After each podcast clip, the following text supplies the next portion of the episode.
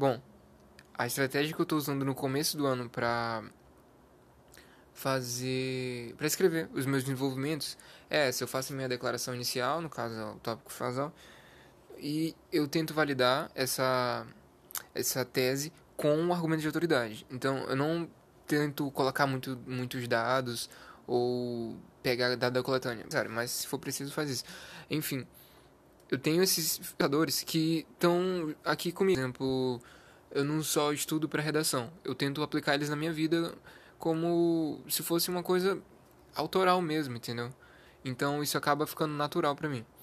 Então eu tento pegar esses filósofos e sempre encaixar eles na redação. Isso me rendeu uma nota, nossa, extremamente alta na redação.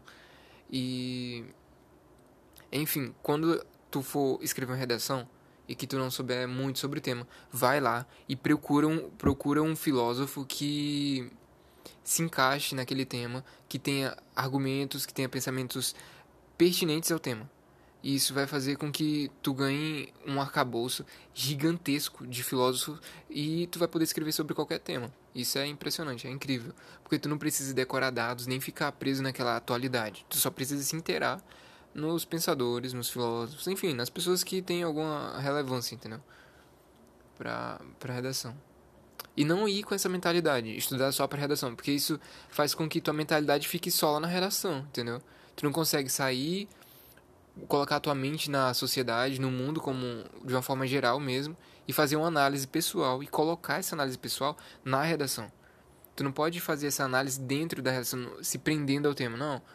E quando eu consigo pensar por mim mesmo e usar esses, essas opiniões dos filósofos, eu demonstra para o corretor que sou eu quem está escrevendo. Não, não, é, não são os, os pensadores, as pessoas que estão falando no meu texto. Não. Aqui quem. A única pessoa que tem autoridade aqui, que tem vez para falar, sou eu, entendeu?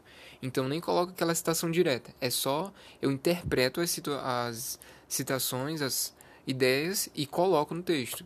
Sempre. Eu tenho que ser o escritor, entendeu? Não pode ter outra pessoa lá, não. Enfim, é isso. Bom, uma coisa incrível que eu tenho percebido é a superioridade dos flashcards. Nossa, eu tenho, sim, os áudios curtos, aqueles resumos com desenhos e tal, sim, tem sua utilidade, mas os flashcards é, digitais, inclusive, são superiores aos analógicos pelo fato de ter praticidade, é, evita fadiga. Porque é muito fácil. Ó, por exemplo, o Quizlet, que é o que eu estou usando agora. Eu aprendi mais de 200 palavras em inglês com esse aplicativo. Eu acho que não tem nem 5 dias direito.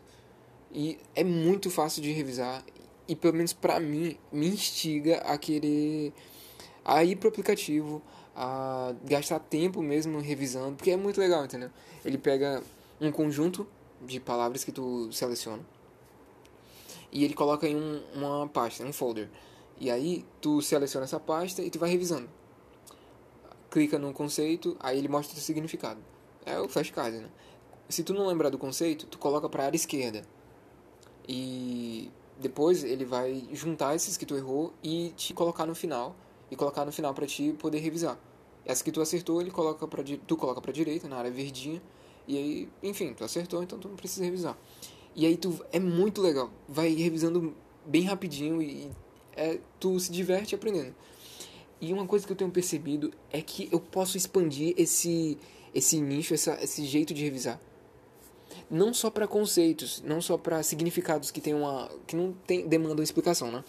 Mas expandir para matérias, por exemplo, citologia. Eu tô agora adaptando todo o conteúdo de citologia para colocar em flashcards e esse conjunto de flashcards colocar em uma pasta, em um folder e revisar a citologia, porque eu tenho aqui a lista de conteúdos mais importantes da, do meu vestibular, que é a FRR e o Enem, mas em especial a FRR.